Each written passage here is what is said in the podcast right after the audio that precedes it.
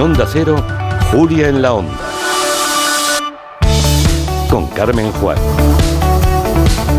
Ayer fue el Día Internacional del Libro Infantil y Juvenil, una efeméride que se celebra desde 1967, coincidiendo con la fecha de nacimiento de Hans Christian Andersen. Y nosotros vamos a celebrarlo hablando con Agustín Sánchez Aguilar, que es autor de libros infantiles y que es el último premio de B de literatura infantil con su último libro, Se Tortuga. Agustín Sánchez Aguilar, buenas tardes. Hola, buenas tardes. Eh, bueno, eres un escritor de libros infantiles, pero tu especialidad es el siglo de oro. No sé cómo, cómo casa eso. Bueno, mi especialidad al final es la literatura.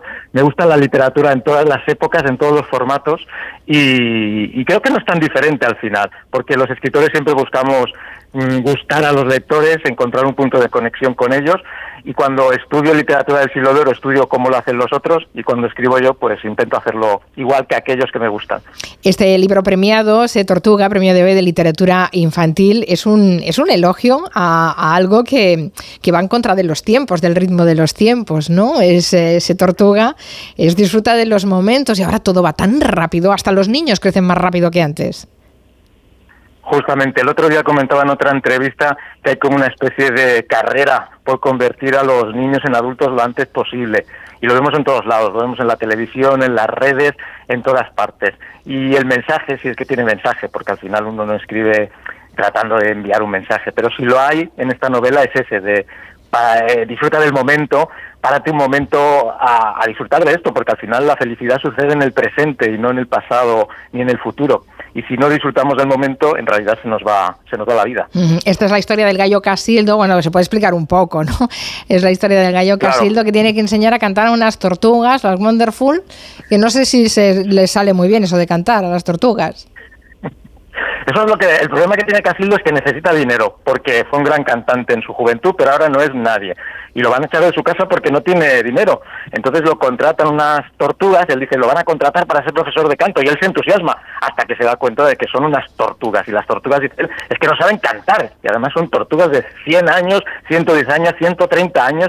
Él dice que estas tortugas no saben distinguir un acorde de piano del bocinazo de un tractor. O sea que ahí, ahí es cuando se teje la cosa, el conflicto entre este hombre, este gallo en realidad, que necesita el dinero y estas alumnas que no le sirven. Está bien el baño de realidad para los más pequeños, ver que existe la precariedad y que uno puede ser em, alguien importante, pero dura lo que dura. Yo creo que sí, es un buen mensaje para hoy en día en que la fama importa tanto, ¿no? Debemos buscar el éxito en cosas más personales, porque si lo buscamos en la fama, en, en el prestigio público, al final eso dura muy poquito. Así que tenemos que buscar nuestra felicidad en otro lado. Oye, Agustín, ¿qué características crees que debe tener un libro infantil para que funcione? Por la experiencia te diría que lo que funciona mejor es o aventuras y fantasía o sobre todo, incluso cuando hay aventura y fantasía, el humor. Creo que es el ingrediente fundamental de un libro infantil hoy en día. Es con lo que comentan, eh, con lo que conectan más los lectores. Así que yo creo que eso es lo fundamental. Y luego hablar de temas universales, porque al final a los niños les interesa lo mismo que nos interesa a los adultos. Temas como cómo relacionarnos con los demás, cómo vivir, qué cosas están bien y qué cosas no están bien al final no es tan diferente de la literatura de los adultos. ¿Y los niños son lectores exigentes? Los niños son lectores muy exigentes. Los niños no, los niños no perdonan, son muy agradecidos si les das una historia que les gusta y, pueden expresar su entusiasmo de la forma más, más abierta y encendida posible, pero si lo que les das no les gusta, desde luego no te van a decir lo contrario y no te van a poner buena cara, algo que sí que podría hacer un adulto. Son muy exigentes, pero también muy, muy agradecidos. Dicen que los niños eh, leen poco, pero yo no sé si es una idea preconcebida, porque tengo, tengo datos eh, que afirman que, por ejemplo, en un 76% de hogares con menores de 6 años se leen diariamente libros, preferentemente en formato papel, y que un 62,5% de los jóvenes de entre 11 y 18 años les gusta o les encanta leer, frente eh, a un 12% que afirma que no les gusta y que, que lo odian.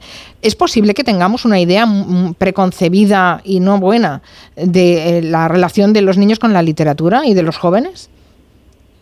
Yo creo que totalmente, porque justamente los datos son eso. Los datos del gremio de editores dice que si alguien lee, si alguien lee en nuestro país y creo que en general, son los niños.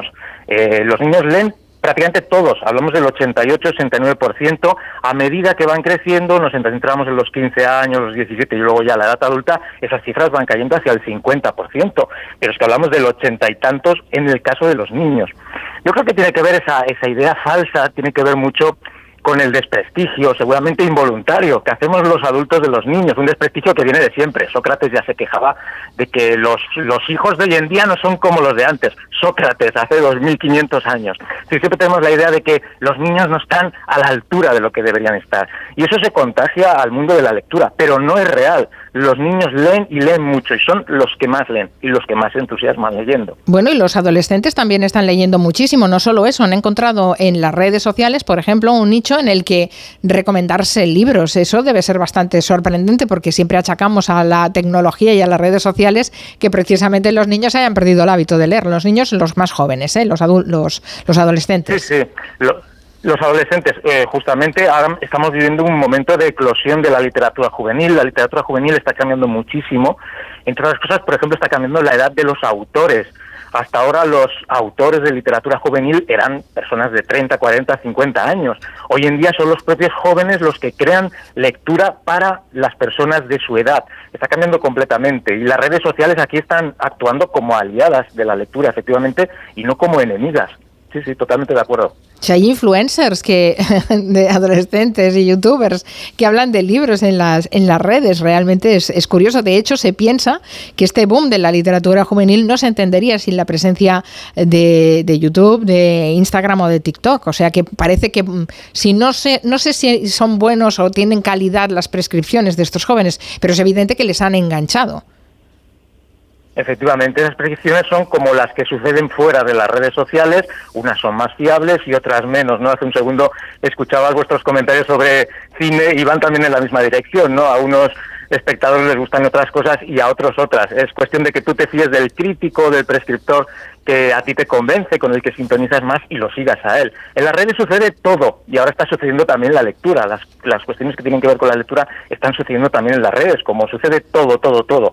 Por lo tanto, no debemos ver las redes como un mundo paralelo, sino como un aliado de la lectura y de la literatura. Estamos hablando con Agustín Sánchez Aguilar, es autor de libros infantiles, es el último premio EDB de literatura infantil con su último libro Se Tortuga, aunque él, como decía, es un experto en el siglo de oro, de hecho es doctor en filología hispánica, especialista en literatura del siglo de oro y es profesor de literatura en la Universidad Autónoma de Barcelona y has escrito y publicado muchísimas obras que no tienen que no son eh, juveniles, ¿no? sino que son estudios sobre autores tan dispares como Lope de Vega, como Becker o como, o como Galdós. ¿Cómo, ¿En qué momento decidiste convertirte en un autor para de libros para niños, para niñas? ¿Hay, hay algo de vocación ahí? ¿Hay, ¿Cómo aparece ese, ese gusto por la literatura infantil? Quizás una vocación un poco escondida. Yo acabé, yo, yo iba destinado a ser un profesor universitario, que es lo que ahora soy también, pero de rebote y de una forma un poco precaria. Iba destinado a ser profesor de universidad, pero acabé de rebote en, en el mundo de la literatura infantil. Es un camino que yo no escogí, pero una vez abrí la puerta me encantó. Es decir, a veces en la vida no sucede esto. Tengo otra novela que habla un poco de eso, de cómo los regalos mejores de la vida son aquellos que no habíamos pedido y en mi caso, un regalo que nunca pedí era ponerme a escribir literatura infantil. Llegué a esto por casualidad, pero una vez abierta la puerta me encantó. Por eso a mis alumnos les digo siempre, no cerréis ninguna puerta, husmead en todas, abrirlas todas, porque no sabes dónde va a estar de verdad eso que te motiva a ti. aquí en el programa hemos hablado algunas veces, sobre todo porque ha sido noticia, se ha extendido por todo el mundo, ¿no? Esa esa reescritura em, políticamente correcta de algunas obras que son grandes clásicos, como las obras de Roald Dahl, em, realmente un, escritor eh, muy conocido y, que es, difícil pensar en hacer una, una, reescritura políticamente correcta de alguien tan políticamente incorrecto como Roald Dahl, pero también de, de, Agatha Christie, no sé, todo eso, eh, como profesor y como eh, autor, Agustín, ¿cómo lo está viviendo? Yo lo veo mal, me parece fatal. Es decir, la literatura es un espejo. Hay varias cosas aquí. Una es que la literatura es siempre un documento, es un espejo de la época en que fue creada. nos guste o no, hace 50 años, hace 100 años, había personas racistas y se hacían comentarios que hoy nos parecen inapropiados. Si cambiamos eso, estamos intentando cambiar el mundo, no estamos reflejando cómo era el mundo en realidad. Es decir, que debemos respetar que las obras no nos gusten, que todo lo que aparece en las obras, en las letras, en la letra de esas obras no nos guste, porque refleja un tiempo que no es el nuestro. Eso es por un lado, es decir, estamos falseando la realidad cuando reescribimos autores, por lo tanto yo estoy totalmente en contra de eso. Lo que tenemos que hacer, evidentemente, es enseñar, en esa época se decían estas cosas, hoy en día no las diríamos. Es decir, que justamente que Roald Dahl a lo mejor hable mal de una persona con sobrepeso, es una buena manera de educar, nos da a nosotros la oportunidad de educar a los lectores. Por otro lado, estamos en la cuestión de que si la literatura debe mostrar la realidad tal cual es o debe mostrar una realidad idealizada. Yo estoy totalmente en desacuerdo con que la literatura idealice la realidad. Justamente la literatura sirve para eso, ¿no? Como les digo a veces a algunos de mis alumnos, tú necesitas que tu niño, ese niño de 7 o 8 años, se enfrente al lobo feroz en el cuento, porque si no se enfrenta al lobo feroz en el cuento, no estará preparado para enfrentarse al lobo feroz de la realidad cuando ese lobo aparezca. La literatura nos tiene que mostrar lo malo, lo nefasto de la realidad, justamente para educarnos y para prevenirnos. De alguna forma, al activar nuestra imaginación, nos previene para situaciones duras que podemos vivir en el futuro. Yo creo que la, que la literatura no tiene que ser cómoda. La gracia justamente es que nos incomode, nos, nos, nos produzca dolor, porque a partir de ese dolor es cuando creamos de verdad nuestras defensas. Me resulta muy interesante esto que dices porque em, eh, precisamente hablamos contigo porque ayer fue el Día Internacional del Libro Infantil y Juvenil, esa efeméride que se celebra coincidiendo con la fecha de nacimiento de Hans Christian Andersen y si recordamos todos los cuentos infantiles que hemos leído de, Andersen, de, los hermanos Green, eh, mm, son todo eh, unas historias muy truculentas, muy sanguinarias, muy malvadas, mm, con muchos monstruos, son argumentos tremendos como para tener buenas pesadillas. En cambio, em, hemos suavizado tanto, quizás los niños eh, necesitarían exponerse un poco más a, este mundo truculento, ¿no? Les estamos eh, haciendo vivir en una burbuja también literaria. Totalmente de acuerdo. Además es que esto no es solo una opinión tuya y mía, es una opinión documentada, autorizada por personas como Bruno Bettelheim, un psicoanalista eh, norteamericano. Él pasaba consulta a niños con problemas en Nueva York y lo que descubrió es que, es que aquellos niños a los cuales se les habían leído o habían escuchado cuentos truculentos durante su infancia, en su momento de en su momento adulto eran mucho más capaces de resolver sus problemas que aquellos niños que nunca habían escuchado cuentos y que no habían escuchado estos cuentos terribles de los que estamos hablando. Tiene tiene la función eh, el cuento, el cuento truculento, de tocar nuestro inconsciente, de tocar allí donde más nos duele, precisamente para eso, para que nos defendamos en el futuro de esas cosas que nos pueden hacer daño. Mm, hemos cambiado el libro truculento, el cuento truculento, por eh, eh, manuales de autoayuda para literatura de autoayuda para menores, para saber gestionar emociones, que si hacer un duelo, que si llega un nuevo hermano, que si hay que quitar el pañal. No, sé hasta qué punto esta literatura manual de autoayuda dedicada a un público infantil y juvenil, ¿cómo lo ves? Yo creo que es un error. Es decir, evidentemente todos los libros pueden tener una vocación formativa, pueden servirnos para que la persona que está leyendo o escuchando mejore sus valores, comprenda mejor la vida, pero hacerlo eso de forma directa, primero mm, no es tan útil, es decir, no es tan persuasivo, no es tan eficaz, ¿no? Cuando tú no dices directamente tienes que evitar al lobo, sino que es el lector el que descubre qué es lo que le conviene y no el que hace su propia deducción, esa formación de verdad nos vale. Lo otro es un poco ingenuo y otra vez estamos en la misma idea, somos los adultos los que estamos preparando a los niños sobre lo que tienen que ver y no ver, considerando que el niño, evidentemente el niño está formándose, pero eso no quiere decir que sea incapaz de reconocer por sí mismo. Cuando decimos las cosas demasiado directamente, que es eso que hacen un poco los libros de autoayuda hoy en día, no estamos ayudando, sino al contrario, estamos debilitando a la persona que recibe el mensaje. Eh, la literatura infantil y juvenil supone un 30% del mercado. Es una proporción bastante amplia. ¿Se puede vivir de escribir libros para niños, Agustín? pues en eso estoy. Pregúntamelo dentro de un tiempo igual. Igual te digo que sí o no. Yo sí que he vivido siempre de la literatura, eso sí.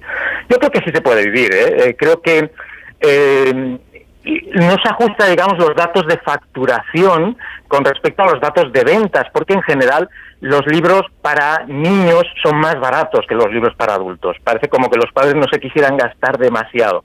Y eso hace que vendiendo más libros muchas veces los autores de infantil reciban menos dinero que los autores de libros para adultos. Pero yo creo que el mercado es potente y un escritor que conecte con los lectores creo que sí que tiene la posibilidad de vivir de la literatura infantil y juvenil. Bueno, pues mientras llega el, momento no dejes de dar clases en la universidad, mientras tanto, que tus alumnos te echarán de menos, seguramente. Esa es otra de las de las lecciones, poner los huevos en muchas cestas distintas. sí, que está la cosa chucha, fíjate, el pobre gallo Casildo de tu set tortuga. a ver si no, no explicaremos el final, pero me he quedado con las ganas de saber si va a poder pagar el alquiler y si las tortugas Wonderful aprenderán a cantar o no. Pues esta es una historia, una historia cómica, o sea que tiene que acabar de, que acabar de forma feliz, pero bueno, no podemos contar exactamente en qué consiste esa felicidad. No contemos los finales, que si no nos, los oyentes nos riñen. Bueno, enhorabuena por ese premio EDB de literatura infantil con este Se Tortuga. Agustín Sánchez Aguilar, un placer. Gracias. Hasta la próxima. Muchísimas gracias, Carmen. Un abrazo. Adiós, adiós.